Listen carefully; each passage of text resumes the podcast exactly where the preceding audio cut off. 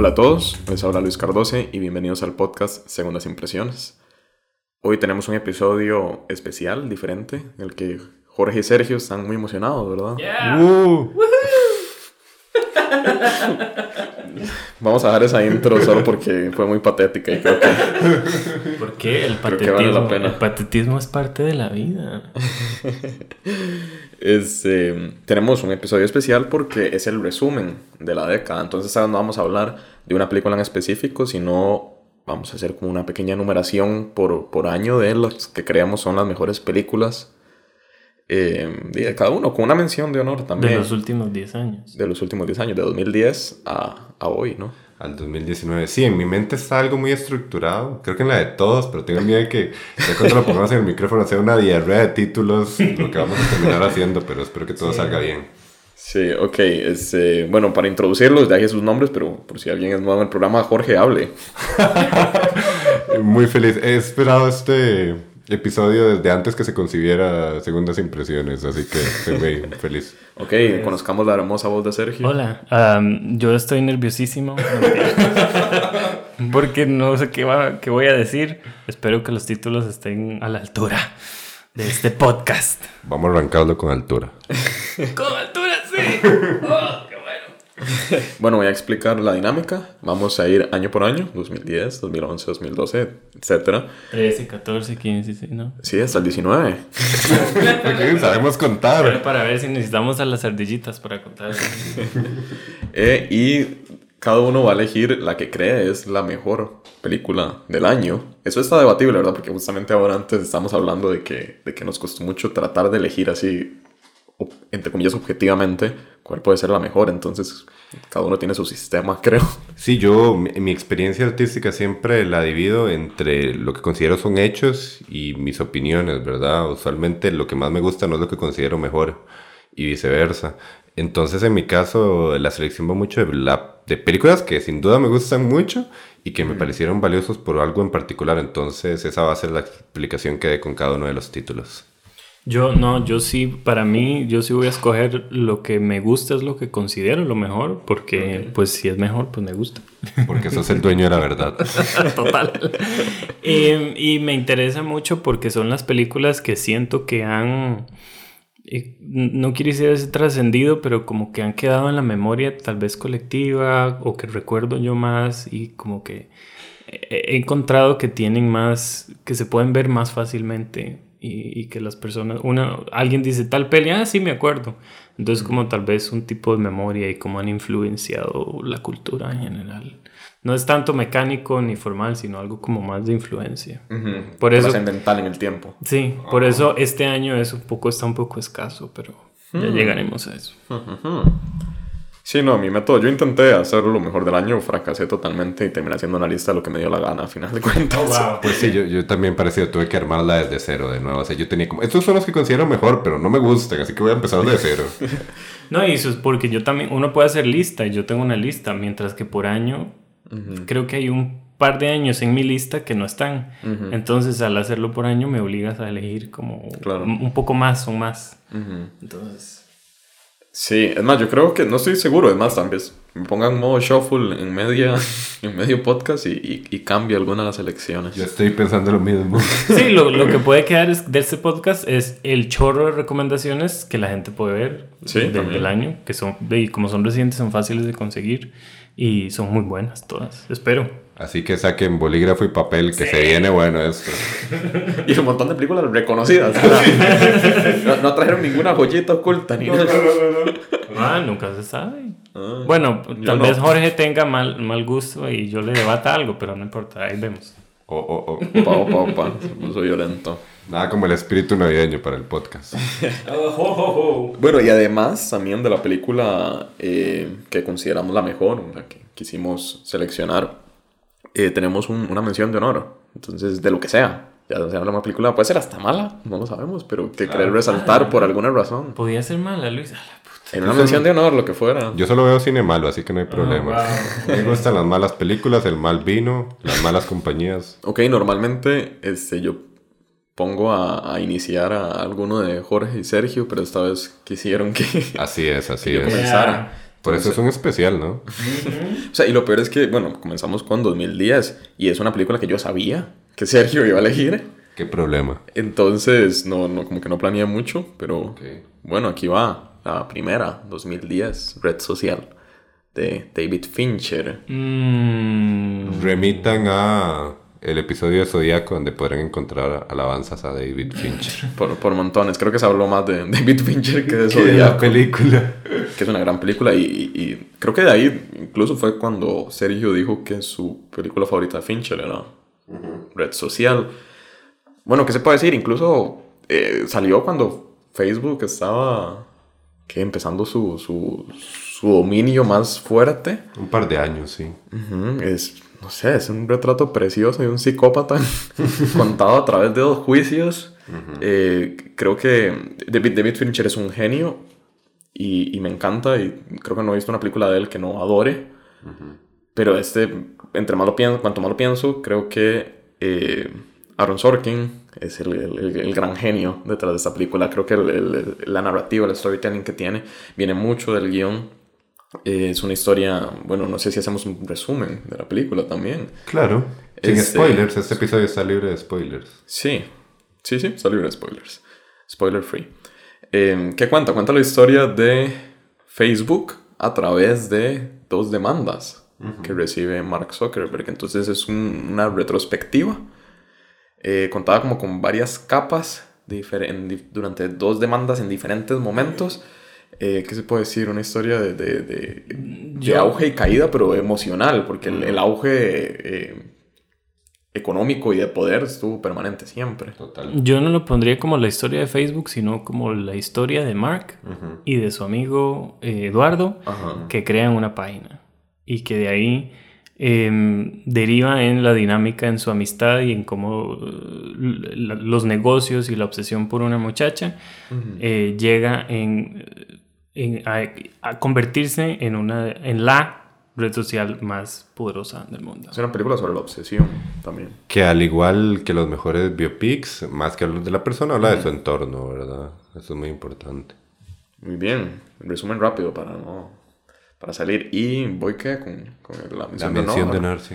Uf, este año sí que me costó mucho, la verdad. Bueno, no, el 2010 fue fácil elegir la mejor, pero, pero el, el- la mención de honor es curiosa porque es la- va a ser mm, Isla Siniestra, es la película de Martin Scorsese, que menos me gusta. pero es muy especial porque fue una de las primeras películas que, que vi y que me enseñaron que el cine es mucho más que un entretenimiento. La vi 2010, tal vez, 2011 a lo mucho. Eh, se lo vi en clase. Oh. Sí, y recuerdo que... Como que el peor entorno para ver una película. ¿no? Sí. Y es muy curioso porque eh, fue un- una seguidilla como de tres semanas que un profesor nos puso películas a lo loco y fue tal vez donde empecé a, a- a ver. Pero qué maravilla, yo quiero tener un profe así. Sí, nos puso eh, La Isla Siniestra. Ajá. eh, ¿Cómo se llama? Ah, Wrecking for a Dream. Wrecking por un sueño. Ah, Y- no, no, y estaba muy bien. Sí, sí, claro. Y otra de, del 2010. Eh, Black Swan. El cisne Ah, negro. no, no, no, pero ese profe estaba volando. A mí Sí, me estaba. pusieron un sueño posible, la de Sandra Bullock, todos los años. ¿no? La vi 80 veces en el colegio. La búsqueda de la felicidad. Ah, esa la vi en la escuela porque me da tiempo para verla en la escuela. Eh, sí, película muy especial. Eh, Claro. Jorge. Ya, yo. Sí, ya. ¿Qué qué va Sergio? Eh, bueno, mi película de 2010 es Shrek para siempre. No mentiras. no, es muy interesante porque al principio de la década hubo muchos cierres de sagas. Este cerró Shrek, este, también el año siguiente venía el cierre de Harry Potter, el de la saga de Crepúsculo, muchos, muchos cierres. Muy interesante. Este, y qué mala Shrek tercero, es así que es insalvable. De los hijos. Es terrible. Yo la vi de niño y ni así me gustó. Eh, la que considero la mejor película de 2010 es Cisne Negro de. Aronofsky. Eh, fue una película con la que descubrí cuánto me interesaban los pasajes oníricos, ¿verdad? En, en cualquier tipo de expresión. Creo que este, la película nos lleva a la mente de esta bailarina que eh, le toca bailar el conocido clásico de ballet, El lago de los cisnes, y es una muchacha muy buena. que su maniático mentor la obliga a abrazar la perversión para encontrar eh, su forma de ser el cisne negro, que no le salía muy bien. Entonces todo este proceso de conversión y de mutación ocurre más allá de lo simbólico, ¿verdad?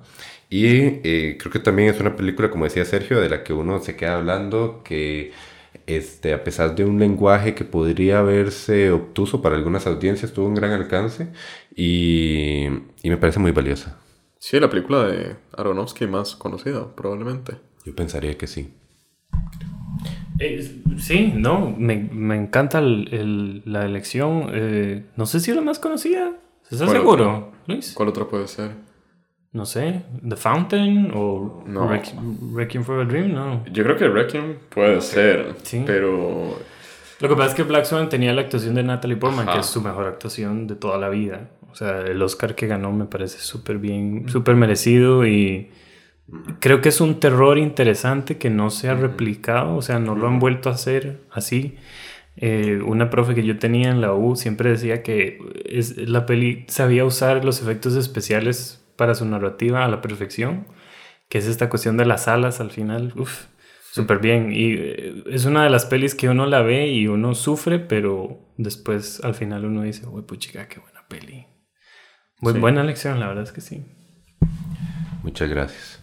Eh, y mi mención eh, de honor es para uno de los cineastas con los que he tenido estas rachas de fiebre, ¿verdad? Que como Luis comentaba con Martin Scorsese, yo tuve una fiebre muy grande con Alejandro González Iñárritu y ese año salió Beautiful, que es una película, me resultó incisiva. Es la historia de un criminal que va a morir, que está enfermo, e intenta eh, limpiar su vida, eh, intenta darle forma. Y de nuevo, también tiene estos pasajes muy de sueño que me cautivan. Tiene un momento súper aterrador, eh, casi llegando al final, que, que no lo olviden. Me parece que el pasaje final eh, viene a... No voy a entrar en, en detalles Claro. para no arruinar la sorpresa, pero eh, deja una imagen que por sí sola no puede significar nada, pero por todo lo que ha pasado es muy, muy, muy fuerte. De nuevo, el- el- el- la parte semiótica, todo está en su lugar y creo que ya con esa película Iñárritu empieza a mostrar con qué se siente cómodo y eh, luego vendría a potenciar todas sus cualidades. muy bien. Qué torta esa peli. Es fuertísima y muy buena, pero es la que menos me gusta de Iñárritu. No sé. Eh, Sigo yo. Sí, Sergio. Eh, estamos igual. Yo, para mí, Red Social, The Social Network, me parece una de las mejores películas de todos los tiempos. Eh, es uno, la unión perfecta de dos eh, personas creativas muy tercas, que son David Fincher y Aaron Sorkin, como dijiste, que es alguien minucioso con el guion y alguien minucioso con la imagen. Eh, eh, y, el- y al chocar salió esto y es como, wow. Eh, que además em, representa y significa la entrada del gigante que fue que es Facebook y como marca una generación eh, a través de personajes súper complejos eh, bien diseñados eh, llenos de vida y además de, de oscuridad que, de, que son los seres humanos no me parece que, que es una maravilla o sea no hay competencia que además de ahí para mí si, si, si lo hiciera el ranking sería la número uno no hay. O sea, de ahí todo lo demás. Puede ir en cualquier orden. Em, sí, básicamente. Qué bueno el inicio, a mí me encanta. ¿Algo más iba a- Sí, Porque el- resuena un montón al final. Sí, sí, sin concesiones, o sea, te da a entender que esta no es una película de alabar a este psicópata, ¿verdad? Sí, y, y creo que es una escena como de 15 páginas y, el, y Jesse Eisenberg, que es su me- mejor actuación, es como le da y le da y le da y habla rapidísimo. No, no, no, es, es increíble. Y es la primera vez que Trent Reznor y Atticus Ross hacen música, que me Qué parece bueno. que de ahí en, en adelante se han repetido mucho. Aquí es súper, o sea, brillante, fabuloso. Eh, y ese mismo año, yo no sé si la vi ese año pero, o el año siguiente, pero estrenó un año más del cineasta inglés Mike Lee, que es como el retrato de eh, dividido, tiene, está dividido en cuatro etapas, que son las cuatro estaciones del año, y es la vida de estos señores mayores que les llega a visitar una amiga, una prima, eh, y es como un retrato de la soledad y a la vez como de reflexión, hablando del irlandés hace poco, como de los años de vida, que si se, si se pueden pasar con alguien que amas o si estás solo en este mundo. Eh, ojalá la puedan ver, es, es, muy, muy, muy, muy buena. Ok, voy a contar la primera recomendación. Nada como la soledad. Nada como la soledad. Muy bien. Bueno, Beautiful también tiene un poco eso, ¿verdad? Esa reflexión hacia atrás. Es muy interesante. Le voy a comprar también con el irlandés. Pero sí, sí, qué buena recomendación de Sergio. Ok, pasemos al 2011. Oh, este fue el año que menos me gustó, yo creo. Ay, en verdad, a mí el 2010. Eh, 2010 y 2011. Ya de ahí en adelante creo que, que seleccioné todo. Ah, no, hay buenas pelis, pero es que hay buenas pelis que no vi. Ese es el problema. Esta melancolía, Ah, no la el vi. Ajá, este, ¿Cuál dijiste, perdón? Melancolía, no la vi. Y He Uf. escuchado que es una gran peli. Es, Yo que eh, no. El, eh, la chica del dragón tatuado tampoco la he visto. Yo creo que es la única Fincher que no he visto. Y, y está, do- 2011. Pero bueno, eh, tuve que elegir una que ni me gusta. Y ya Jorge debe saber entonces cuál es. Eh, el árbol de la vida. Ah, qué Excelente, bonito. corazón, corazón, emoji de corazón. Que le encanta a Jorge y que eh, a mí cada vez que veo los dinosaurios me saca. Pero, pero creo que esta es. Malditos dinosaurios, madre. Pero creo que es in- innegablemente una, una obra de arte, una obra maestra. Eh, creo que leí, no sé si fue en IndieWare, me encantaría poder citar a la persona porque es una gran frase eh, que dice que ver el árbol de la vida es ver a alguien tratando de encontrar su lugar en este universo. Sí, es, sí. Y creo que, que eso resume muy bien la película y, y resume por qué debe estar en cualquier listado de la década. No solo la década, creo que es, eh, es una de esas joyitas del, del, del cine que me encantaría poder apreciar a, a un nivel más profundo, pero malditos dinosaurios. Por, por dentro yo estoy llorando. Entonces sí, esa, esa es mi película. Hace poco vacilaba con Luis eh, que tengo la, la versión extendida del Árbol de la Vida, ¿verdad? Ajá. No sé cuántos minutos más es. Hay que sacarla tarde. Y trae más dinosaurios, así que es fascinante. Eh, ese año ganó, perdón, El Artista en los Oscar, una de las peores películas de esta vida. Solo quería decir eso. Y el año anterior ganó El Discurso del Rey. Y no hay película más olvidada que El Discurso del Rey compitiendo contra la red social. Entonces, Eh, no, ¿Qué año ganó? ¿Quién quiere ser millonario? ¿O cómo es? Así es que se llama. 2007. siete. No, sí, No siete. era nueve. Nueve, yo creo que Nueve. nueve.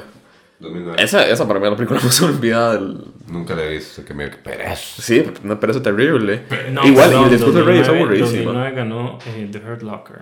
Estabas bien. 2007, yo creo. entonces. 2008. Ninguno. Ok.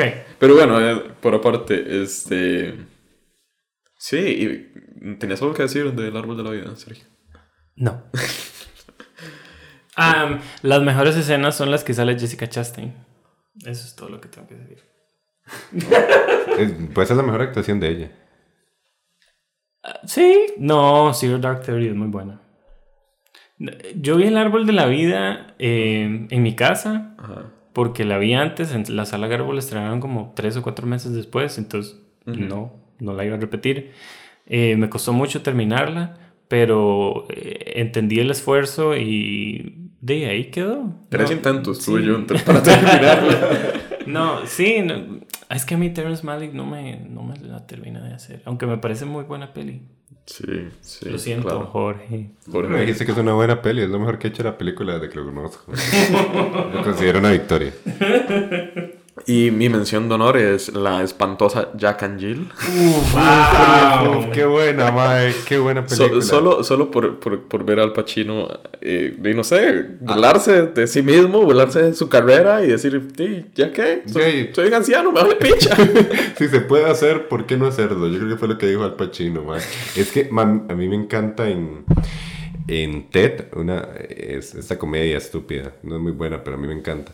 Eh, hay una escena en la que Ted el oso está mega drogado, eh, está con unas prostitutas y están viendo Jack and Jill y entonces llega el personaje Mark Wahlberg y le dice, eh, ¿qué estás haciendo? Le dice, ven, estamos aquí con las putas viendo el Jack and Jilly. Y es horrible. Wow, pero me encanta. Ellos son putos, así que todo bien. Ay, wow. Es buenísimo. Entonces, eh, Jack and Jill. Cu- Cuando, la pasa Warner, yo la veo de nuevo, la verdad. Qué espanto. Y, y- y tiene la mejor línea de la historia del Pacino. Cuando le pregunta. Cuando le, eh, bueno, un spoiler, es Jack and Jill, no importa. Eh, Adam Sandler, mujer. Ok, la película trata de que Adam Sandler es hombre y mujer. Ajá. Pero es este, como su... es yo un- no- es un gemelo. Yo no la he visto. Bueno, la gemela de Adam Sandler, del personaje de Adam Sandler, está. eh, Que es evidentemente Adam Sandler. Nada más le Es- falta la barba. Es, es el crush de Al Pacino. Al Pacino no hace ningún personaje, es él.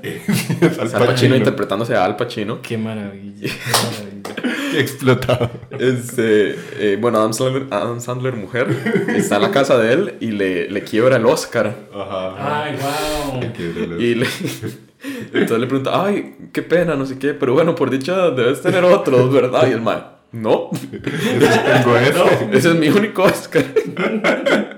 Ay, a mí me explota. Qué buena escena. Es la peor película que he visto en el cine, orgullosamente. Qué buena, Bueno. qué buena película. Me me gusta. Buen atrevimiento, Luis Valoro. Sí. Valoro todo 2011. Sí, sí, sí. Eh, bueno, no hice el resumen del árbol de la vida porque creo que es...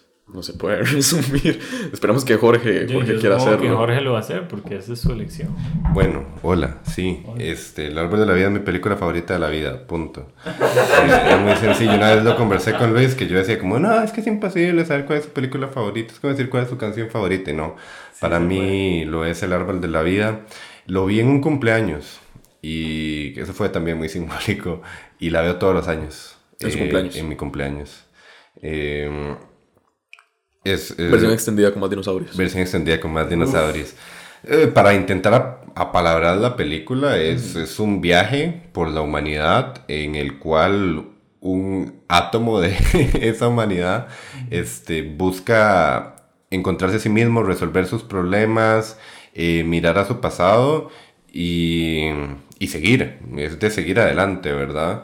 Entonces, de- lo que puedo ser lo que parte desde la depresión eh, se convierte en una eh, metáfora de eh, la vida misma, eh, con imágenes poderosísimas. Puede ser el mejor trabajo de Emanuel Lubezki, que curiosamente no recibió el Oscar por eso, lo recibiría tres años seguidos después. Exacto. sí.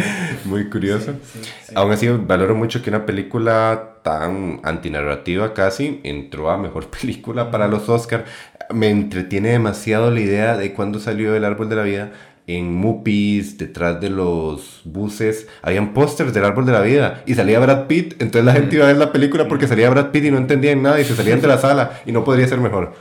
Eh, me parece una obra mayúscula. Eh, ahí sí creo que además de mi favoritismo, creo que, como decía Luis, tiene todo su sentido que entre en las listas de, de películas porque es una obra trascendental y me puedo quedar aquí hablando media hora, así que nada más eh, ruego que vean el árbol de la vida y rezo para que les guste. tanto. Hermosísimo póster también, el, el pie Ah. del chiquito. Bellísimo, bellísimo, bellísimo. Y la música es preciosa también. Uno, la música es fabulosa, pero fabulosa. Eso sí. Ese había ganado Cannes, creo que ganó la Palma Sí, de Oro. Palma de Oro. Más temprano ese año. Me da risa que Terrence Malick no. Solo hay una foto de él, que es la única que usan como siempre. es como él con un sombrerillo. Eh, y de, no concede entrevistas ni nada. Entonces es como, yo hago mis películas y a mí déjenme en paz. Eso me hace mucha gracia. Sí, muy curioso, porque además es periodista. Sí. Y cero relación con medios. George. Eh, Sí, sí, digamos. Bueno, eh, después de intentar resumir mi emoción por el árbol de la vida, mi mención es la que había dicho en el episodio de Zodíaco, era mi película favorita de David Fincher. La chica del dragón tatuado, la saga Millennium, los hombres que no amaban a las mujeres. Eh, me parece, bueno, es una película sobre un thriller, hay un asesinato y Daniel Craig, ahora conocido como James Bond, este, emprende toda una búsqueda con este, esta mujer enigmática eh, que hace poco salió de hecho La chica en la telaraña y ese retrato... eh, a mí me gusta, pero el retrato de, de esta protagonista tan, de nuevo, con, con un pasado tan confuso, es llega al tope, o sea, Fincher le explota al tope, eh, Rooney Mara adquiere incluso una nominación al Oscar por esa actuación. Em, la atmósfera de la chica del dragón toda fascinante. El final es muy triste, no voy a entrar en detalles tampoco, y menos por Luis que no la ha visto. Pero tiene un momento duro. Y eh, también como thriller funciona espectacularmente. Entonces funciona a distintos niveles. Eh, funciona como enigma, funciona como viaje emocional. Eh, funciona muy muy bien y no quería dejarla pasar por alto. Creo que es una de mis películas favoritas de la década también. Bueno, si funciona como, como thriller, y también fucking David Fincher convierte la red social en, también un lenguaje thriller, es más impresionante. Sí, es impresionante. No hay más que elogios para David Fincher. No me olvido que es, eh, la chica lo contar toda la peli que digitalmente le, le, ponen un agujerito en la pava de ella. Qué bueno, qué bueno. El detalle. Eh, ¿Puedo decir mis menciones de honor primero? Solo por esta vez, porque tengo dos, tengo un empate. Sí, menciones de honor, muy rápidamente. Eh, Misión Imposible, Protocolo Fantasma. Me encanta esa peli. Eh, es una de las mejores de la saga. Muy entretenida. Muy buena, muy buena. Visualmente muy, muy buena. Y Drive, que no me ah, acuerdo cómo, cómo se llama en español. Se llama Drive. Se llama Drive, ok. Película oscura, eh, noir, música increíble, Ryan Gosling, muy buena actuación. Que ahí queda. Imágenes poderosísimas que se quedan. Sí, queda. Y la mejor, mi favorita eh, de ese año es Moneyball. Que no sé si eh, en español se llamó El Juego de la Fortuna. Claro, Me parece, sí. Mm, una película de deportes. No me interesan los deportes, pero que me hace interesarme en los deportes. Eh, la mejor actuación de Brad Pitt de todos los tiempos. Solo por decir es, eh, Jonah Hill está mejor que nunca y es el retrato eh, de esta persona que como que convierte algo que parece ser muy fácil en algo matemático y lo vuelve complicado y complejo. Eh, me parece que, que se ha mantenido y el otro día, hace unos días la repetí y se sostiene mejor que nunca. Y además de que tiene una fotografía genial. Sí, yo en su momento dije, desde lejos es una historia que se ve aburridísima, es de un tipo que hace números sobre deportes y es como que ya los deportes son entretenidos y me meten números para ponerlos aburridos. Y cuando la vi me, me cautivó, en verdad. Qué bueno. Y también eh, actuaciones muy contenidas, pero poderosas a la vez. Buena película. Muy bien, pasemos. 2012. Uy, esta tiene una película que me encanta y es la que voy a elegir como mejor del año y es The Master de Paul Thomas Anderson. Eh, no sé por qué siento que queda un poco olvidada dentro de la filmografía de él. Em, eh, siguiendo esta línea, tal vez de un, poco de, de, Taxi Driver, de recientemente Guasón, es este retrato de un personaje que a través de ser alienado, de ser aislado, eh, no puede vivir en sociedad, es imposible vivir en sociedad y al mismo tiempo cuenta la historia de, de, una de cómo funcionan este tipo de sectas tipo tipo creo que la, la, referencia directa es cienciología ¿cómo es que se dice? cienciología. Cienciología verdad eh, obviamente no se llama así en la película se llama la causa. Una muy buena actuación de Philip Seymour Hoffman. Como siempre. todos muy bien es eh, Amy Adams Philip Seymour Hoffman y sale Joaquin Phoenix. hasta Rami Malek. Y sale Laura Dern Sí, sí, el elenco es fascinante. Sí, sí, es, increíble. Una película que la vi y siempre, siempre pienso en ella, no sé, cada vez que, que, que, me imagino a alguien muy perturbado, pienso en The Master. Esa, esa peli, eh, la escena del interrogatorio es inolvidable. o sea, oh, es impresionante. Esa sí es como de las mejores escenas de la década, de fijo. De acuerdo. Y me, da mucha risa el inicio de la película, como este, este pequeño collage que hace de, del personaje principal, no me acuerdo cómo se llama, Frank, no, no me acuerdo, no importa. Este, en, en la Segunda Guerra Mundial y tiene como este... Ah. o sea, es muy doloroso. Es pero, doloroso, sí. Pero hay uno, ya sabes que el tipo está mal cuando te cuenta este chiste de... cómo hacer para... para quitarse las, las, las, qué sé yo, las pulgas en las bolas, pero bueno, no lo voy a contar. Vean la película. Sí, es muy buena. Y mi mención de honor es Frances Ha, que habíamos hablado en el podcast anterior, que era una película que me gustaba mucho. El podcast anterior siendo el de Historia de un matrimonio, por si quieren ir a escucharlo. ¿Y por qué este no es el orden de publicación? Cierto. Pero no importa, estimada audiencia, yo sé No, que ya, ya, nos ya quieres. tendría que estar publicado Sí, sí, ya para está. cuando este salga, entonces todo bien. Ya está publicado, Sí, sí. Eh, bueno, sí. Me encanta, me encanta esa película. Buena es, película. Me da risa, no me acuerdo también dónde lo leí, pero, pero me gusta que es, es una persona, Frances, una persona feliz que no tiene por qué serlo. No. Entonces me, me encanta ese, ese contraste entre todo le está yendo mal y, y no puede evitar disfrutar la fucking vida. Y es algo que realmente hasta envidio, entonces disfruto mucho ver la película. Buena reflexión. Eh, bueno, mi película favorita de 2012, diré el nombre completo. The Master, todo hombre necesita un guía. Ese es el título completo. Sí, no, eh, Paul Thomas Anderson es verdaderamente cautivador. Creo que es uno de los grandes nombres contemporáneos. Creo que puede estar entre lo mejor. Eh, un título de él vale la pena verlo. Sus eh, yo siento que su plástica es muy poderosa también. Sus películas tienen un relieve, una textura muy especial. Y con The Master, este viaje a, a la locura con todas sus actuaciones arriba, y no le encuentro nada malo, verdaderamente. Y mi mención de honor es La vida de Pi. que- ¡Ah, qué bueno! Me Sí. encanta esa peli. Sí, me gusta mucho. Cuando la vi de nuevo me descolocó. Es la historia de un hombre de la India que la cuenta a manera de... Es, es un raconto la película, de hecho. eh, en el cual él se mete a- al océano, abandona todo eh, con una carga de animales y eh, acaba siendo un naufragio con algunos animales sobrevivientes. Y todo es una metáfora. Entonces es una metáfora tal vez no demasiado difícil de entender, pero que funciona muy bien, visualmente estimulante.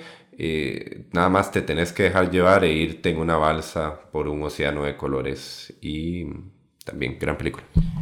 Película de Ang Lee que empezó a hacer como las, los efectos especiales con, con mucho cuidado y Luis y Jorge no quisieron ir a ver el proyecto Géminis este año, así que se la pierden. ¿Qué será? ¿Qué será? Am, ustedes eligieron la misma, entonces yo voy a elegir una que no es mi favorita, pero me parece la más relevante y importante, que se llama La Casa con Z. Ni ¿No, idea. no la vieron? De Thomas Winterberg con eh, Mads Mikkelsen. ¿No la vieron? ¿No? ¿No? No, wow. No. Em, les voy a decir como... Sí, sí, sí, ahí viene, pero... No, no, no. Pero ibas a decir The Master también. No, Ah, ok. no. Este, La Casa es eh, una película danesa eh, que tiene que ver con un pequeño pueblo eh, de que todo el mundo se conoce y esta niña que está con, con el, con el hombre que es el principal, Matt Mikkelsen, eh, algo sucede, no me acuerdo bien, pero la he visto dos veces, pero hace mucho. Eh, y lo acusan, ella lo acusa de haberlo, de haberla tocado, como de haberla, eh, y no lo hizo. Ella mintió, entonces es todo, cómo se desenvuelve todo dentro del pueblo, la versión de esta niña eh, que acusa a este hombre, eh, las ramificaciones que tiene, la relación con su hijo. Es un retrato, pero tristísimo de esto y me parece súper relevante para, de- para los tiempos de ahora. Eh, ojalá la puedan ver, es, es, es increíble, es un peliculón. Que va apuntada. Hoy los tres nos alineamos en la tristeza, estoy muy orgulloso. Pero mi- mis menciones de honor, yo quiero otras dos, perdón Luis, muy rápidos, eh, van más contentas, más felices. Una es Ah. para, para Norman, que es una peli animada que me encanta, que me parece genial. Me dolió mucho que le ganara Cars en los Oscars. No, Sí, le ganó a Cars. Mejor película animada. Cars nunca ha ganado película animada. Por eso. Paranormal le ganó a Cars. Ah, le ganó. Pero para Norman sí ganó. No, Sí, ganó, señor. Bueno, Bueno. no, ganó Brave. Valiente, la de Pixar. Sí. Ya, ok. Y eh, Moonrise Kingdom, eh, Un reino bajo la luna de Wes Anderson, que es genial. Es, es- me parece su mejor película. Ah, creo que nunca estrenó aquí en Costa Rica. Entonces todo el mundo la conoce como por verla en la casa y es como una película de nicho ahí que, que todo el mundo recuerda y, y bien, bien, bien merecido lo genial que es esa peli. Película predilecta en las escuelas de comunicación. muy bien. 2013. Sigue una... Nuestro senior year, por si les interesa. Sí, ese año Jorge y yo estábamos saliendo del colegio. ¿De verdad? Sí. A la puta. No estudiamos en el mismo colegio, por si tenían la duda. Por si les interesaba. Eh, ok, ganadora de la Palma de Oro, Blue is the Warmest Color, una película que de hecho fui a ver con Jorge. Jorge ya la había visto. Lo apunté con un arma para que la fuera a ver. Este. Juega, que creo que es- no he dejado de pensar un día esa película, que, que, que maldita joya. Eh, ¿Qué trata? Qué difícil explicarlo también. Su nombre en inglés podría ser tendencioso, no sé. Blue is the warmest color, gran, gran nombre. En- No, en- decirlo en español. en Es No, es la que la vida de es- Adele. eh, en, ah, en francés se llama La vida de Adele, Sí. pero es que creo que el nombre en inglés le supera todo. es, es uno de los mejores títulos que, que, De la vida. que he escuchado. Pero puede ser un poco más precisa. No sé, es que no, creo que ninguno de los dos títulos es preciso, porque tampoco No. es la vida de él, aunque sí es un Tampoco. coming of age, en lo que cabe. Este. Jugada de, de- de esta muchacha que, que, que experimenta igual un, un auge, caída emocional. eh, espantoso y. y Espantoso. es- es súper triste, súper densa, súper intensa. Tiene como 25 minutos de. de, de De escena sexo lésbico. Explícito. Bien explícito. Yo creo que más son como casi media hora, yo creo. Sí, es, es un montón. Pero no, no se siente ar- artificial, ni se siente No, exageradamente erótico, ni mucho menos. Creo que es nada más un. un- un- ¿Cómo se llama?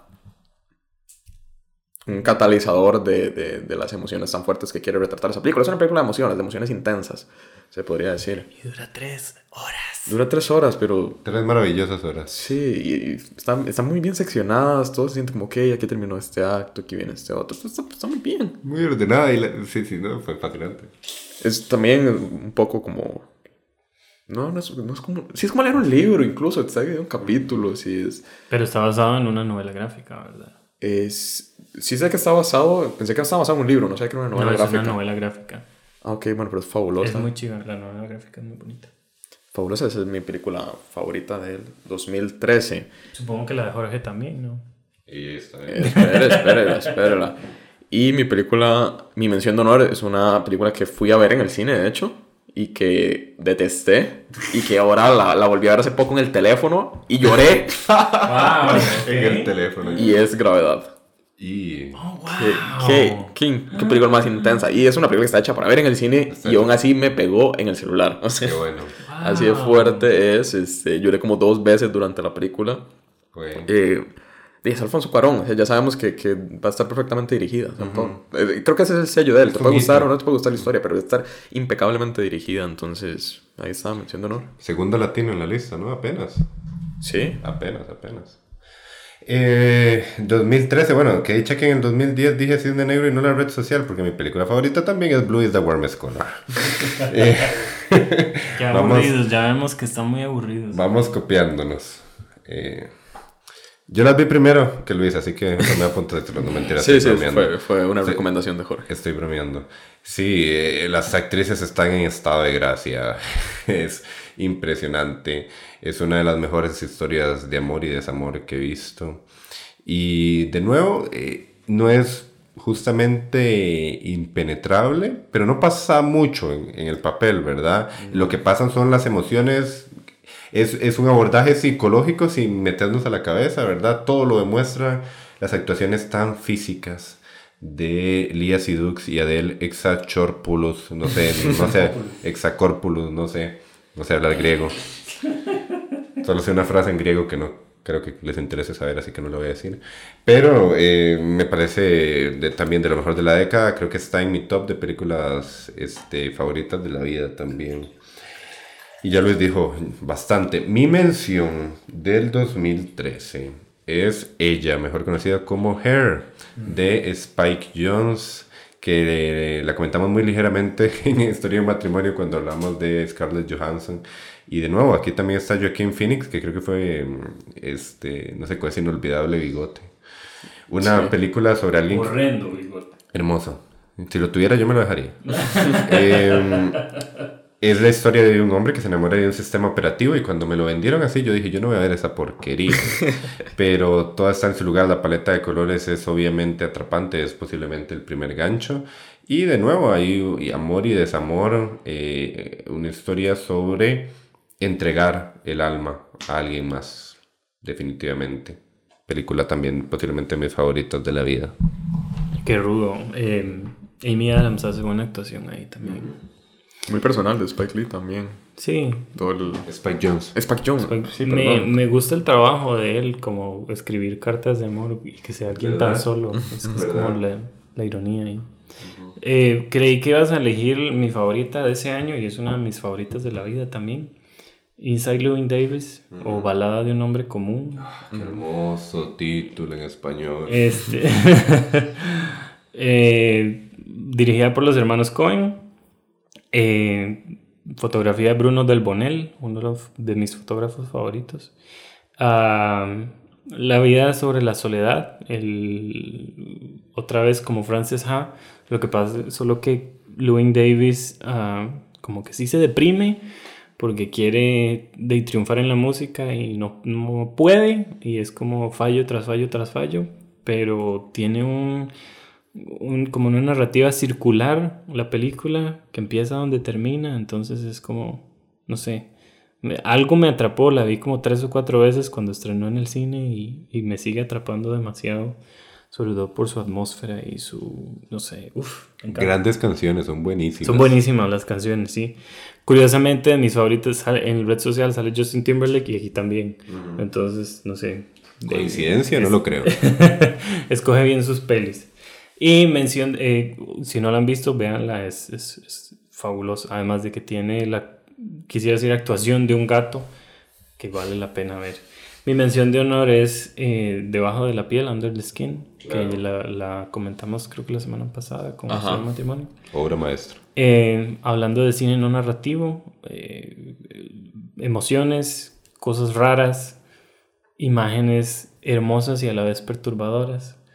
Ah, eh, una música que te llega por debajo de la piel y la mejor actuación de Scarlett Johansson que le he visto yo en la vida.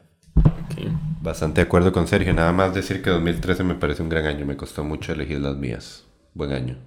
Sí, Sí. sí, fue un buen año. Bueno, ese año, ese año está Snowpiercer, que me encanta también. Gravedad me parece excelente. Y, El lobo de Wall Street. y, e- Yo juré que se iba a hacer la mención de honor. De... y ese año ganó, sí, ganó 12 años de esclavitud, que no me parece tan buena. Sí, como Que- las demás. Sí. Ah, bueno, Enemy y, también. y el cierre de la trilogía Before de Richard Linklater también. Sí, Blue Jasmine, la, un- la mejor actuación de Kate Blanchett. Muchas, muchas. Uf, uf, súper bien. Buen año. Ok, 2014. Para seguirle. Tengo, tengo, tenía todo el miedo de que me copiara, pero creo que no. Eh, Gone Girl. Para Uh, seguir. Qué alivio, estuve cerca. Casi la pongo. Para seguir en esta alabanza continua a David Fincher. Por favor, perdida. Perdida. Perdida, Sí, sí. No sé, no sé cuál me gusta más. Creo que Gone Girl me gusta más. Sí, la doble G ahí le da un peso. Sí. em, qué buena película. Trata. eh, ¿De qué trata? Trata sobre una. eh, una pareja donde la esposa desaparece. Y me encanta porque es lo único que puedo decir sin que haya ningún spoiler. este. Sí, eso es. nada. Es eso. Eh, creo que eh, uno de los temas de la película es el control de las narrativas de los medios de comunicación y aquí a nivel muy meta también David Fincher y el, el guionista, lo olvidé, perdón. Eh, Bueno, está Juega, basado en un libro de Gillian Flynn. sí, creo que él es, él es, él es el guionista. Ella, ella, ella. Ella, perdón. Este... eh, Sí, es cierto, fue ella. a, a nivel muy, muy, muy meta, y también se está jugando con la narrativa que nosotros nos creemos durante la película. Y es que da mucha chicha hablar de esta porque no se puede sin hacer spoilers. Pero, pero bueno, tiene, y, y esto no, no la arruina, eh, tiene un final trágico sin que nadie se muera o pase algo exagerado, pero es el final más desolador y Inesperado. inesperado. No sé, es- me, me deja tan, tan hecho mierda. Sí, de- a mí me dejó una náusea cuando la vi. Ese final me deja tan, pero tan hecho mierda que, que lo he visto ya dos veces.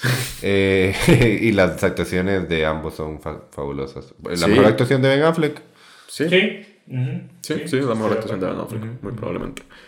Y mi mención de honor, la olvidé. Puta, ¿cuál era? Ah, estaba entre dos, dos de terror. De hecho, una. Eh, voy a mencionar rápidamente porque es Babadook, una película que me gusta mucho. No sabía que le gustaba tanto. Sí, no es que me guste tanto, pero sí me gusta mucho. Eh, no es que no sé, no, no, no tenía mucho que elegir aquí. Eh, No, no, es una, es una gran peli. Lo que pasa es que es como esta metáfora un poco obvia de la, de la depresión y del duelo, y eso es lo que me saca un poco. Sí, sí, eso es obvia. Sí, es que es muy simple. Es lo que es. Y al mismo tiempo eh, enojó a mucha gente porque esperaban también que fuera una película como de monstruo. Y, y, no lo es. Es una eh, película sobre el duelo. los, los, primeros minutos de metraje a mí me aterraron bastante. Sí. Ah, como todo el descubrimiento de la figura de Baba sí, sí, es, aterrador. Sí, sí, es escalofriante. Igual la, la, escena de noche, cuando la, la, mamá, la protagonista está durmiendo, veanla, es espantosa también, en el mejor sentido. Y la otra que, otra que vi con Jorge es It Follows. Sí. Gran película. Es, eh, no sé, creo que es la mejor dirección del siglo XX en una película de terror. Qué bueno. Esos, Puede ser, no sé. Esos 360 son espectaculares. Sí, es una película donde eh, gracias, la, gracias a la premisa, la premisa es un, monstruo que persigue a, a, las personas que están infectadas y las personas se infectan a través de tener relaciones sexuales. Es un monstruo que solo la persona puede ver y que si avanza hacia, hacia su víctima lentamente y la persona nada más puede correr. Entonces le da vía libre al director para, para jugar con unos planos generales y planos secuencias aterradores. Entonces sí, esa es mi mención de honor. Posiblemente la única película de este recopilatorio que tenga un tico actuando. Uh, ¿Cómo se llama? Eh, Daniel Sobato. Daniel Sobato. sí, sí, sí, sí, No lo sabía. Pues hey. Muy bien. Quítese eh, poesía, por favor. No, ese, poesía se queda, se queda en el podcast. Jorge. Eh, excelente. Qué alivio. Creí que vamos a decir las mismas. Mi película favorita del 2014 es una película que la primera vez que la vi no me gustó y la segunda vez que la vi me pareció una joya. Mm. Y es Boyhood Momentos de una Vida. Mm. Película de Richard Linklater, un mm. director que inesperadamente se convirtió en uno de mis favoritos. Es El paso del tiempo en, verdad es, mejor en ese momento de una vida porque no es la vida completa de una persona, es un niño que conocemos que eh, enfrenta la separación de sus padres, enfrenta lo que es conocer la vida, uno mismo se va identificando, no solo con lo que pasa en los años, porque pasa algo en 2006 y uno dice, ah, mira, es cierto, cuando pasó eso, eh, tanto se identifica en las memorias compartidas, así como en los sentimientos, en una etapa de la vida que es descubrir el mundo. Eh, esto no es un spoiler, la película acaba en la entrada a la vida adulta y es algo que tiene muchísimo sentido, pues ya es este, no sé, segundo parto que existe en la vida. Y bueno, para eso Linklater usó a los mismos actores que crecieron eh, la primera mitad me parece excelente. Eh, ya cuando el niño crece no actúa tan bien, lastimosamente. Mm, no actúa tan bien, pero aún así la segunda parte me gusta mucho. Y aunque no me pasaron las cosas que a él le pasaron, me identifico tremendamente. De nuevo, la primera mitad es... Un proyecto muy ambicioso. Sólida, un proyecto muy ambicioso. Linklater está muy obsesionado con el tiempo. Y bueno, ahí la dejo por si no la han visto. Mi mención, que era la que yo creí que iba a ser mi favorita es Birman, no la inesperada virtud de la ignorancia. Es una película que me descolocó la cabeza ese año cuando salió. el abordaje psicológico, todos estos planos secuencia, bueno, el plano secuencia gigantesco. Y, creo que van creciendo, creo que los últimos, no sé, 30 minutos, y todo está en su lugar junto. Buenas actuaciones y posiblemente la mejor película de Iñárritu. Ese me, me encantó, me encantó cuando salió ya Sí, que ha ido lavándose. Ya no, no, me, Yo creí que ninguno iba a mencionar la ganadora del Oscar. Perdón, por eso. a mí también se me ha lavado un poco, por eso no la puse de mejor película. Ah. Usted la vio en un avión, ¿no? Sí, yo la vi en un avión. Oh, wow. Y me encantó en el avión. Fue, no, es una joya, pero sí, la, la segunda vez que la vi.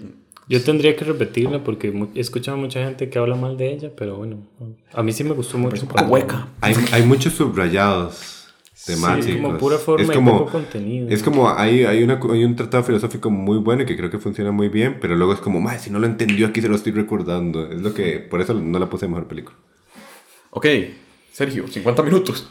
Relatos salvajes. Ah, sí, eh, Qué buena. Mm, Damián Cifrón hace, se atreve a hacer seis episodios sobre la bajeza humana. Eh, esta película la odia mi mamá. Eh, la llevé al cine a verla y no entendía por qué me reía yo tanto. Este desafía las expectativas porque todas terminan mal hasta que el último eh, capitulito de la película termina bien. Eh, es una maravilla. O sea, yo otra vez la vi como tres veces en el cine y al día de hoy me parece una maravilla y creo que hay que rescatarla porque de ahí parte cierta, cierto, no, no, sé exactamente, pero me parece que el cine latinoamericano, incluso el cine gringo, se basa mucho en lo que hizo Relatos Salvajes con, con su narrativa. Y tercera presencia latina en la lista, en este especial. Y a diferencia de George, eh, a mí este año me costó mucho elegir más, tengo cinco menciones especiales. Oh, no, pero el 2014 sí me parece un buen año. Sí, pero digamos, a mí este me pareció como mejor que el año anterior. Mr. Turner, otra vez de Mike Lee, la película sobre eh, la vida de W. W. Turner, creo. Whiplash, de Damien Chazelle. Eh, lo que era en película, así como. Eh, whatever. Eh, Nightcrawler con Jake Gyllenhaal sobre el periodismo, ustedes compañeros periodistas. No sé si se puede llamar periodismo, pero bueno.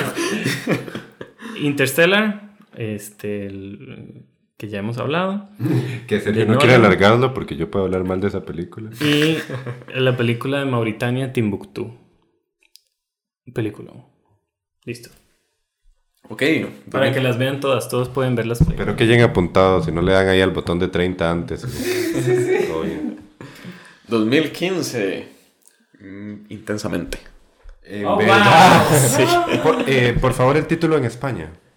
No sé cuál es. Del revés. Del revés. Oh, por Dios. Bueno, tiene más sentido que intensamente. Sí. Inside Out en inglés. Eh, Buenísima película. O sea, llega, llega una reflexión eh, lógica pero grullesca, pero aún así en el camino no se siente inútil. Y la reflexión es que la, la, la tristeza es parte de la vida. Es, ¿Qué, reflexión más maravillosa, qué cosa más increíble. Hay que abrazar a la tristeza. Yo cada, vez que, cada vez que la veo, yo lloro en esa parte. O sea, es que hasta alegría llora, man. O sea. Sí, sí, para resumir la película es una historia sobre las emociones, literal. Si no la han visto, es una historia sobre las emociones. Maravilla. Y, y, que muestra que Alegría es una maldita sociópata al principio, una fascista. La, gente, eh, la gente odia ese personaje, pero ese personaje tenía que ser así para funcionar. Uf. Y mi mención de honor es Anomaliza. Porque. Ay, Guacala. Es la primera película que odio, Guacala. Guacala, Guacala. Excelente película de uno de nuestros escritores favoritos. Charlie fucking Kaufman. Lo bonito esa película.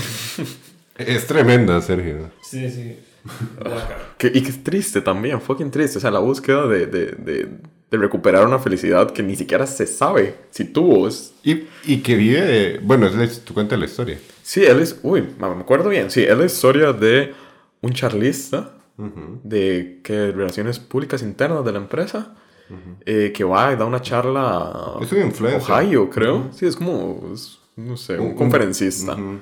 Eh, que, no sé, olvidó cómo ser feliz o nada, lo hace feliz. Y para representarlo, Charlie Kaufman también hace que esta persona a todos los ve con la misma cara de un hombre blanco que tiene la misma voz. Es difícil de, de, explicarlo porque, bueno, es, es, una película stop motion con un poco de animación también. Tienen tres tipos diferentes de animación. Entonces, por eso, así es como se logra que todos los personajes se vean y hablan igual. Es una de las quejas que mucha gente tiene. Cuando es, es principal para demostrar las máscaras sociales. Sí, sí, por supuesto, y estoy de acuerdo. Pero lo que dicen es como que se cansan de escuchar la misma voz toda la película. pero ese, es el punto. No puedo creer que sea una queja. ese es el fucking punto. Le rescato que es de, de las pocas películas animadas que no son para niños. O sea, sí, no, y tiene una, escena de sexo que es sí, chistosa. sí, Qué buena esa. Es, muy importante que sea así. Sí. Recomendadísimo. Jorge. George. Eh, mi película favorita del 2015 es Ted 2. No, mentira. no, Ted 2 es bastante mala. No, le, no está a la altura de la primera. Que es bien mala. Que está... Es cortita, bajita. bajita, sí. Es como si... No sé Ted es llegar la bola al medio campo, Ted 2 es no pasar del manchón blanco, el saque de portero. No sé. Mi película favorita, no, la que considero la mejor película de 2015 es Sicario de Denis Villeneuve. Yo elegiré esa. Uno de mis cineastas favoritos porque de nuevo, desde distintos, desde distintos frentes funciona muy bien. Es una película sobre el narcotráfico, donde lo que menos importa es el narcotráfico. Hay un enigma por resolver que, si bien es cierto, es muy interesante, nos quedamos por su protagonista, Emily Blunt, de nuevo en estado de gracia, con, el con Alejandro, que me parece un personaje cautivante, interpretado por Benicio del Toro en una de sus mejores actuaciones. Y igual, este, se completa con una terna interpretada por el actor de Thanos, que se me acaba de olvidar el nombre. Josh Brolin. Este, fascinante, recomendadísima. Y eh, para dolor de Sergio, la secuela es magnífica también. No, es no, genial. la secuela es mala. Día Es del, otra cosa completamente, ¿no? Día del Soldado es fascinante. Em, y mi mención de honor va- pasa mucho por lo personal también. Es esta película que se llama En Primera Plana, conocida como Spotlight. bueno. Yo le he contado a Luis, eh, bueno, eh, otros colegas, amigos, me dicen que llegaron a un punto de dejar de resistir la película. Digo, un punto de resistencia a la película, perdón, porque en la escuela de, de periodismo de la UCR dicen que la pasaban todos los semestres, en todos los cursos, pero yo hubiera sido uno de esos profes también. Es una película que cuando tengo una crisis vocacional la veo y recuerdo por qué quiero ser periodista y por qué hago lo que hago y todo está muy bien, excelente. Ganadora del Oscar.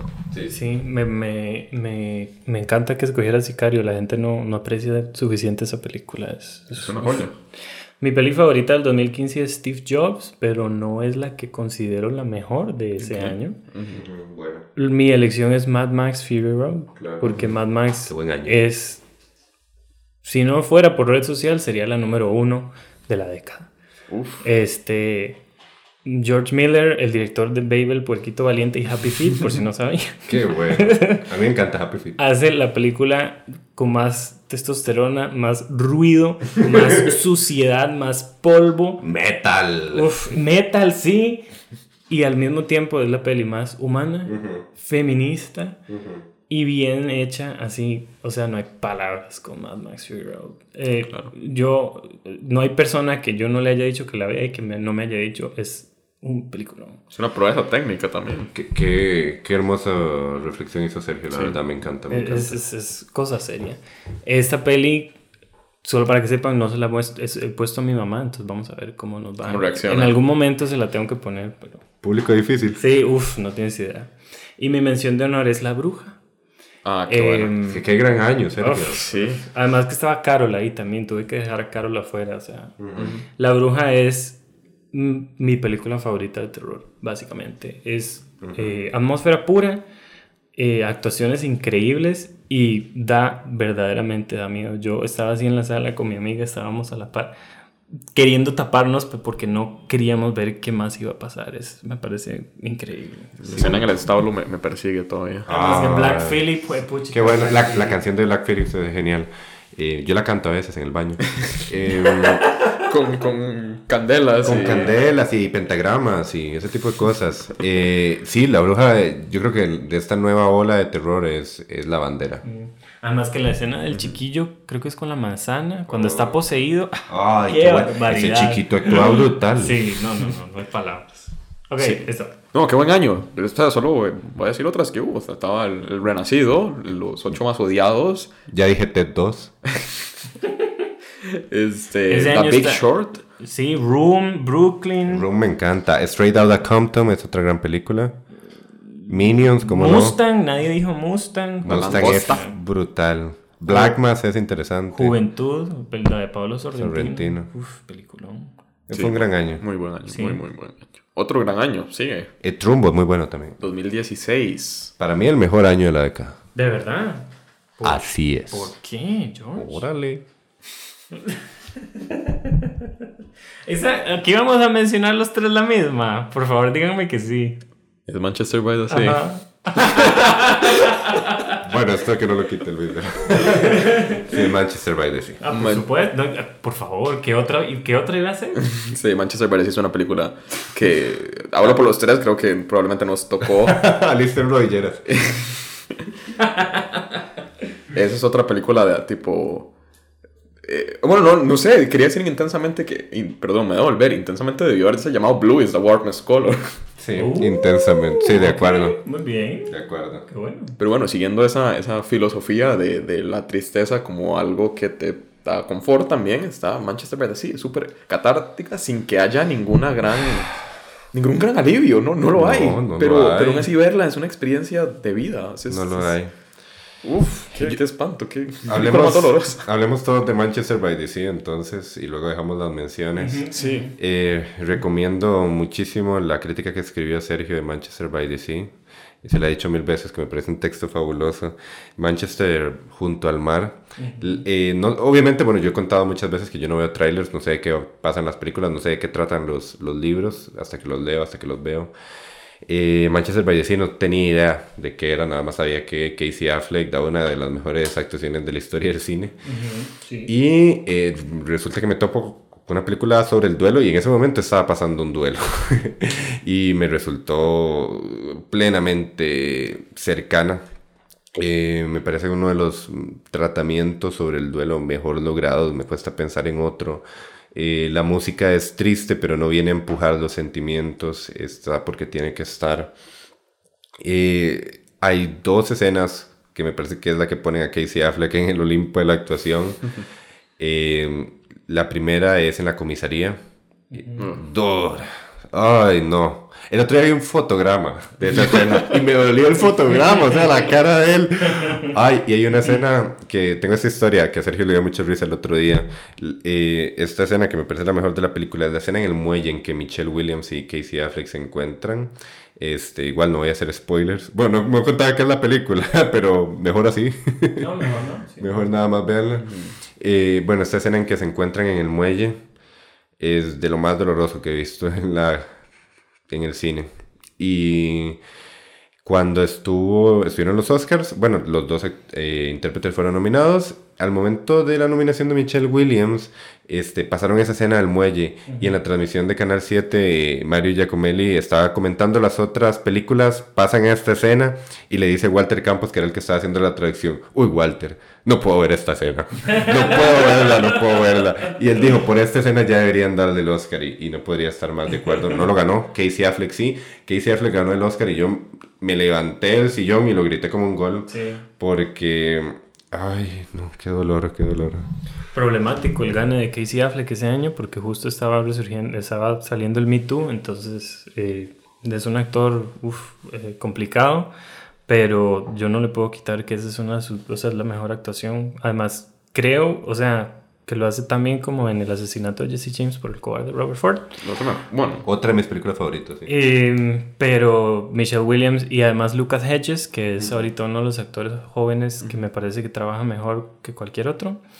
Eh, sí, o sea, no, no hay más que decir. No. Todo lo que dijo Jorge y, y más. Lean el texto de Sergio. la película que más me ha dolido en la vida, tal vez. Sí, sí, sí, sí, sí. sí. Y, ok, esto es. ¿Cómo decirlo sin spoiler? Pero creo que, que cuando la película revela la razón de la tristeza Ah, qué tan grande que tiene Ah. es impresionante. Ay, no, me, me eriza la piel. En ese momento me la piel erizada. Y aún así, la película es tan triste por sí sola que usted quita ese pedazo y usted no se da cuenta, no sabe qué pasó, que igual Se hueva. pega. O sea, es Sí. Pero exagerado. Lo que pasa es que es triste, pero llega un punto en que uno dice, esa es la vida. Sí. Entonces, por eso a mí es que el final me parece una maravilla, porque las relaciones que se hacen a través de la tristeza o después de ella es como... Uno, la película te deja y dice, todo pasa, pero las experiencias están ahí por una razón. Entonces...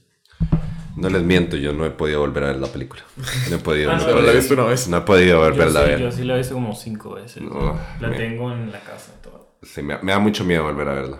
Sí, Ok. yo la tengo en la casa abajo. y solo lo he visto una vez, pero no, no por eso, sino por, por, no por querer pasar por ese sentimiento tan espantoso otra vez. eh, hoy estamos como un poco fuera de tiempo, entonces mi mención de honor va a ser bien rápido. Es Arrival, Una... Ah, Otra de Villeneuve, gran película. esa iba a ser mi mención de honor, entonces voy a hacer la segunda. ¿sí? Ok, sí, este... No, me parece... Peliculón. Es un peliculón, no, no, es, no tiene gran profundidad, pero creo que es un ejercicio de narrativa impresionante, un, un- un- nos hace un efecto Kuleshov, Kuleshov, hay una trampa muy buena al inicio que, que, no sé, solo demuestra el gran control que tiene Denis siempre sobre, sobre sus películas. Y remoza la ciencia ficción. Sí, sí, no, El es, género. Es, es, es- bueno, es, está basada en, una, en un cuento de uno de los grandes referentes también de la ciencia ficción, la literatura, que es Ted Chiang. Sí, Sin la pronunciación la dudo, pero... pero sí, entonces esa es mi mención de honor. Vamos con la mención de honor de Jorge. Con acelerador. Mi- mi- tengo dos menciones de honor, la verdad. Eh, ya que Sergio se da esas libertades. Yeah. Eh, la primera es Patterson, de mis películas favoritas de la vida, poesía pura, que demuestra que lo cotidiano puede ser más hermoso, más lírico que lo extraordinario. Y mi segunda película es Luz de Luna, cuyo devastador final lo aprecio. De nuevo, está el romanticismo por la tristeza, porque eh, a veces la vida no tiene redenciones, a veces la vida sigue siendo una mierda. Sergio, mención de honor. Eh, a mí me van a matar, pero Moonlight no me gusta tanto. George, sí. Eh, rápido, tengo dos. Eh, una eh, se llama El matrimonio Loving, que es sobre la primera pareja interracial que, que se quería casar en Estados Unidos. Me parece un, un cuento sutil sobre el amor increíble. Muy buena. Y película francesa con Isabelle Huppert que se llama Elle o Ella. Excelente. Eh, un retrato sobre la oscuridad humana que torta. A mí me gustan las películas sobre Es la mejor manera de compactarlo. Eh, empieza con la escena de un gato y una violación hacia ella. eh, es, es impresionante, pero me parece que está tan bien hecha que, que tenía que, no sé, no puedo dejarla fuera. ¿Qué actuación? Este año hay una película tan ñoña, perdón que, que, que, que desperdicie un, un gran análisis de Sergio para decir esto, porque estoy aquí No, no, viendo el, bien. el listado de las películas de 2016. Hay una película que odio, que me gusta, y creo que ya se la ha comentado Jorge, y es eh, Your Name. La Ah, sí, a mí no me gusta. Detesto que me guste, Pero es que buena, película pero es buena. ñoña y boba, pero bueno, quería mencionarla. Sí, sí, gran año, para mí el mejor año de nuevo. Bueno, está bien. Seguimos. Seguimos, 2017. Olvidé que tenía puesto en el 2017. Yo también. ¿Qué tenía? Ah, sí, fácil. Ay, man. el enojo. Sí, es que es una película que, que no disfruto, pero definitivamente es la mejor del año para mí. Objetivamente, aunque no la disfrute, es, es El Hilo Fantasma. Ah. ¿Cómo no la disfruta? No, no, sí, la, y la tengo en mi casa y todo, la he visto dos veces y sigo sin agarrar el toque, pero creo que es Paul Thomas Anderson otra vez siendo un, un maldito genio. Es una obra maestra. Sí, sí. Sí, lo es. Por Es una algo, obra maestra. por algo la tengo. ahí. Me pasa como, di, como eh, el árbol de la vida, más o menos. Pues puedo, ¿Cómo, puedo. cómo sufre Luis cuando escoge películas? Qué bueno. Y me voy a hablar más de la segunda, que- de, de la mención de honor, que en este caso creo que es la segunda mejor película para mí. Y es The Florida Project. Ujú. Bella. Buenísimo. Me, me fascina, me fascina este, este retrato de... ¿Qué pasó? Qué excelente. Ah. Me fascina, me fascina este, este retrato de una vida durísima, una realidad estadounidense, eh, sobre personas que no son indigentes, pero tampoco tienen un lugar donde vivir. Entonces viven en estos moteles temporalmente y eh, subsisten del, del día a día, ¿verdad? Y todo está contado desde la vista periférica de unos niños que lo que quieren es disfrutar la vida, pero no, no pueden evitar verse envueltos en, en estos enredos eh, socioeconómicos. Tremenda escena final que no tenían autorización para grabarla, entonces de ahí deriva el estilo que usa Sean Baker. Ah, mira. y fascinante. Y buenísima actuación de Willem Dafoe. Sí, William Dafoe. Oscar. Es que siempre, William Dafoe. es que siempre está el chiste de William Dafoe, porque, bueno, Dafoe es el enemigo, ¿verdad? Sí, en inglés. William Dafoe. Eh, y el más siempre es el malo y tiene una cara de malo, y aquí es un fucking amor. Entonces, Sí. Buena película. Que no bien. cae en la pornomiseria. sí, que no, no fue nominada a Sí. mejor película ese año, Casi. Tuvo curiosamente. solo la de William Defoe nominado. Eh, Jorge. Ah, ya, esa sí es cierto. Eh, nada más de acotar que la última, El hilo fantasma contempla la última actuación de uno de los mejores intérpretes de todos los tiempos como Daniel Day-Lewis. Favorito. Mi película favorita del 2017 es la que es considerada la mejor película de la década por la prestigiosa revista Cahiers du Cinema, la cual es Twin no, Peaks The no, Return. no. Twin Peaks The Return, por, si no me es escucharon. una película. Es una película de No, es una 18 película. horas. Es una película de no. 18 horas Cancelado. de uno de los mayores genios, uno de mis cineastas favoritos, como lo es David Lynch, que resucita casi 30 años después su serie clásica de culto. Y así como en los 90 había revolucionado la televisión, llega al 2017 y convierte la televisión en cine, creando debates de todo tipo.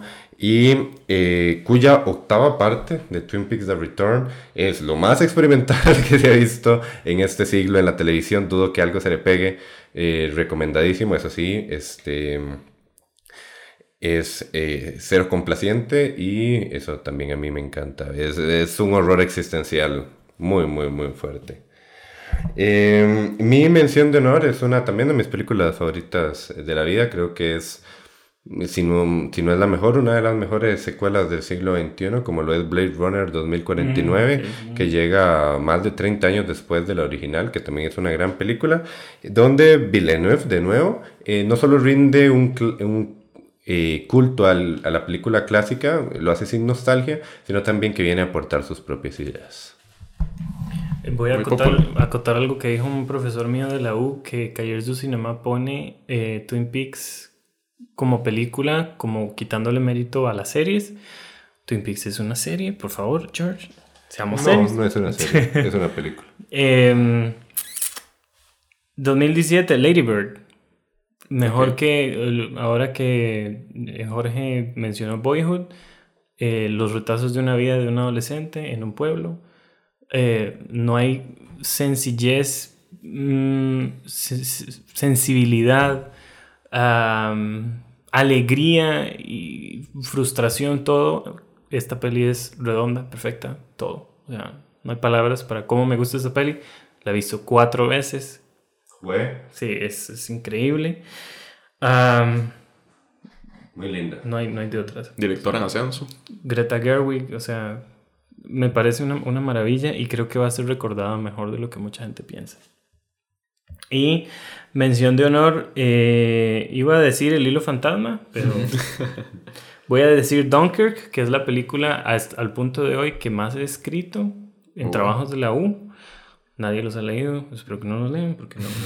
y una película, eh, o sea, Dunkirk me parece el ejercicio formal más increíble eh, de los últimos años.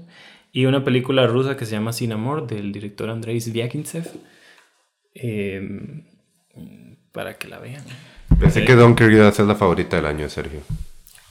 Lo pensé, pero creo que Lady Bird eh, tiene más emoción y es más, eh, sí, como más humana. Muy bien. Vamos, 2018. Ah, bueno, perdón, Loveless, si no saben, es de un niño que desaparece y son los papás queriendo buscarlo eh, y no les voy a contar el final. Nominada al Oscar también. Sí. ujú. Ok, listo. 2018. Roma, de Alfonso Cuarón. Ah, wow. Sí, Roma me parece el ejercicio de dirección por excelencia. Eh, la mejor película que he visto de Cuarón. No he visto todas todavía, entonces... What? Justicia por Harry Potter y el prisionero de Azkaban. eh, Esa es mi favorita, la de Harry Potter, de fijo. Qué buena película. Eh, es una película eh, que estaba hecha para verse en cine y la vi igual también en mi casa en Netflix así me pareció súper potente. Eh, eh, creo que es también el ejemplo perfecto como con la historia de una persona contada la historia de un país, también o la historia de una sociedad, de un momento, de un contexto, lo que sea. Eh, la manera en que maneja, la minuciosidad con la que maneja Cuarón el, el trasfondo, el, el- no, literal el fondo de la película, este, eh, está, está en válido y está en un plano al mismo nivel de lo que está sucediendo al frente, que son las conversaciones de esta empleada doméstica. Y, y tiene la, la escena de, de- de parto más dolorosa Uy, qué que he visto en dura. el cine. Entonces se me va a quedar marcada por siempre y me dio mucha lástima no poderla ver en, en la pantalla grande, pero, pero bueno. El- la sensación de las olas del mar en, la- en el cine, uff, Sí, me imagino. Uy, era fuertísimo, sí. fuertísimo. Sí, me imagino. Eh, una película muy emocional también y al mismo tiempo muy sobria. Y que lastimosamente no pude evitar por su misma lentitud y por el hecho de estarla viendo en mi casa contestar mensajes mientras la película seguía. Qué triste. ¡Qué bueno!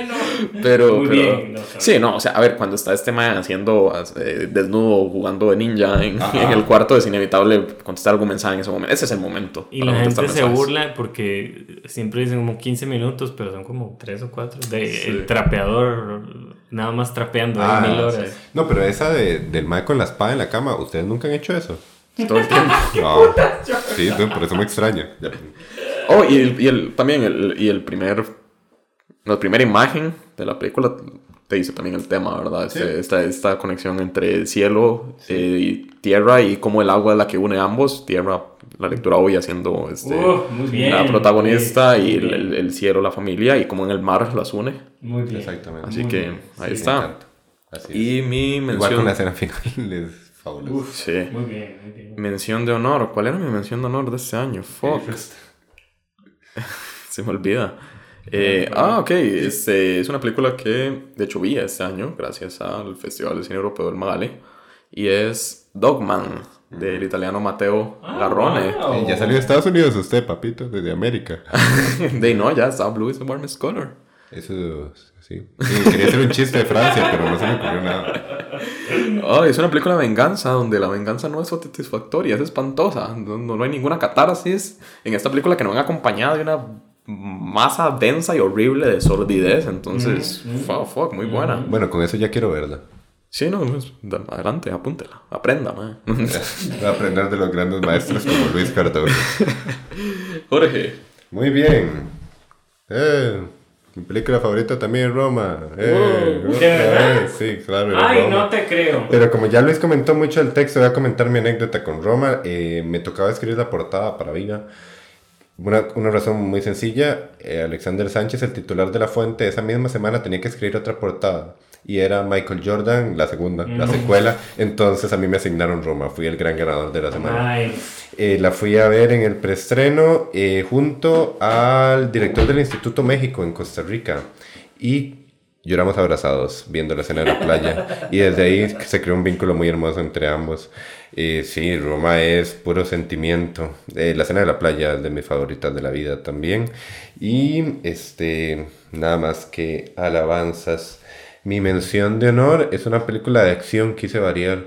Este, Ok. Un poco con porque no soy un amante de la acción, pero hoy estuve al filo del asiento todo el tiempo en Misión Imposible Repercusión. sí, sí, sí, sí. Es Muy una bien. gran película. buenísima. Eh, te mantiene, pero completamente ido. Ahí está toda la saga de Misión Imposible en su mejor estado. Ay, qué buena película, véanla, por favor. Pensé que ibas a elegir Clímax. No. Clímax, qué, qué buena clímax. Muchachos, muchachos, la favorita. Por favor. ¿Su favorita o la La favorita? favorita. Favorita, la favorita. Olivia Colman, una de las actuaciones de la década. Oh, wow. Acaba, eso que escucharon fue mi rodilla. Eh, la favorita. Listo. Eso es. Eso- con eso se las dejo. Eh, mención de honor, tengo un montón. Ok. Viudas, de Steve McQueen. No sé si la vieron. No, no la vi. Di demasiada pereza. Buenísima, buenísima, buenísima, buenísima. Tuve 16 horas de viaje y no la vi. Eh, ay, puchica, ¿de dónde era esta eh, La mujer de la montaña, película de uh, Irlanda.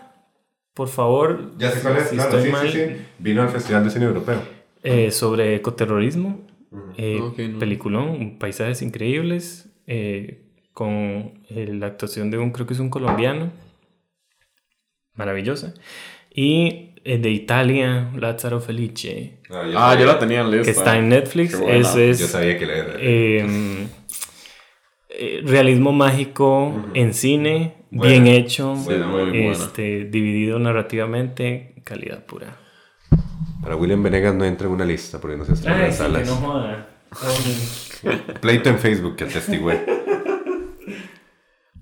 Ok, sí, mira, ya estamos 2019, vamos a cerrar. Esto va a ser un poco spoiler porque tenemos un... Otro episodio sobre lo mejor del 2019, pero no importa. Pero no necesariamente porque, pues, el 2019 sí va a ser Hay criterios. criterios diferentes. Entonces, a ver, la que creo la mejor película del 2019, sin ninguna sorpresa, es El Irlandés. ¿Cómo? ¡Oh, qué sorpresa! ¡Wow! Eh, ya no sé ni siquiera qué más decir de esta película. Grabamos un podcast como de hora y 20 minutos. El remitan. Así que escúchenos ahí. Me parece que es, Cita en APA. es eh, la película más ambiciosa y creo que al mismo tiempo más personal de Martin Scorsese y eso ya es decir suficiente. O sea, con una filmografía tan extensa y tan rica que una película en, en el- los últimos años de su carrera probablemente llegue a este nivel de, de- de reflexión y de, de- de incluso de desgaste que tuvo que pasar en Martin Scorsese para hacer esta película. Eh, es el testamento de su mejor obra del siglo XXI. Así es. No. Remitan al episodio. Eh, y mi mención de honor es para, porque las olvido siempre. Vale. ¡Oh! ¡No apunté! No puedo creerlo. No apunté la No, mención bueno, de honor, pero yo, lo voy a no, decir. no tengo, como les dije, yo me- 2019 no hemos terminado y casi no hemos visto como todas las grandes, yo no tengo mención de honor para el 2019 y por eso me di la libertad de tener tantas en otros años. Ok, este. Voy a decir algo muy random. Eh, un, un documental que disfruté demasiado y no creo que sea una gran pieza cinematográfica, ni mucho menos, pero es entretenimiento puro y es ver algo fracasar en todas sus pretensiones y eso me encanta. Uy. Es Fire, el, el documental Ajá. sobre el, El festival, festival. que nunca pasó. Claro. Ah, uh, Claro. Es demasiado entretenido y no sé, no- esa, esa es una parte del morbo humano fea de querer ver a, a gente Algo jugar de, ajá, a gente que está jugando de Nice. tropezar y caerse estrepitosamente. Sí, sí, que un- tal vez uno quería pegarle un puñetazo en la cara, pero la vida se encargó de dárselo. Exactamente, este, veanlo, está en Netflix, es sumamente entretenido. Hay dos documentales de Netflix, que son tres, que, que me parecen entretenimiento y genuino y es este, este Fire, el de, Fire con Y, ¿verdad? sí, Fire con Y, Con Y. eh, tan plano como un... es- Encefalograma. Ese mismo. Qué bueno. y ah, hay uno que no me acuerdo el nombre. Este, Dancing Birds. No sé si lo han visto. De, de pájaros apareándose y es un cagón de risa. Oh, wow. Pero bueno, este, esas son mis recomendaciones random para, para cerrar con un tono extraño. Y si tienen un fetiche con los pájaros, pues adelante. Oh, por Dios. Eso les va a servir. Ay, di, no, el irlandés, no, no darle más vueltas también. Di, Luis y yo vinimos y nos sentamos a la par en el examen y nos copiamos, por Dios. Aburridísimo. Di, no, remitan al episodio. eh, la mejor película de Scorsese será recordada así cuando se muera. Todo está en su lugar, todo es perfecto. Obra superlativa, mayúscula, de lo mejor. Eh, mi mención, de una vez, había una vez en Hollywood de Quentin Tarantino, película que cada vez que la recuerdo, este, me gusta más y más, y posiblemente no sea la mejor de Tarantino, pero, eh, o sea, ya se ha enfriado un poco, han pasado los meses de su estreno y la tengo todavía como una, no sé, mi top 3 de, de sus nueve películas, y, y me gusta mucho repasarla en mi cabeza. Eh, cuando pienso en ella, creo que puede considerarse una. Bueno, no sé si una película experimental, pero que fijo experimenta Sí. con la audiencia. Sí, sí, sí, sí, sí. Y tiene esta curiosidad de que ambas películas tienen como estos relatos enmarcados, ¿verdad? Tanto el irlandés como había una vez en Hollywood. Y eso también es algo que me gusta mucho. Qué bueno. Parasite. Ok. Em, ¿Cómo? película surcoreana. ¿Cómo? Eh, me parece una... No. mm, mm. Parasite es, este, por los criterios que les conté al principio, que va a perdurar en el tiempo. No sabemos, porque de las que hemos repasado sí han perdurado por lo que hemos visto, porque ha pasado de, de, de 10 años en adelante. Esta pienso que es la que va a quedar en memoria por eh, la manera tan genial en que muestra su historia, por la manera en que saca como los giros del baúl así secretos ah, y el comentario social que tiene. Eh, no nos dio chance de hablarla mucho, pero yo espero que eh, de, podamos conversarla con más Sí, tiempo. sí, viene episodio en enero. Eh, Parasite me parece que...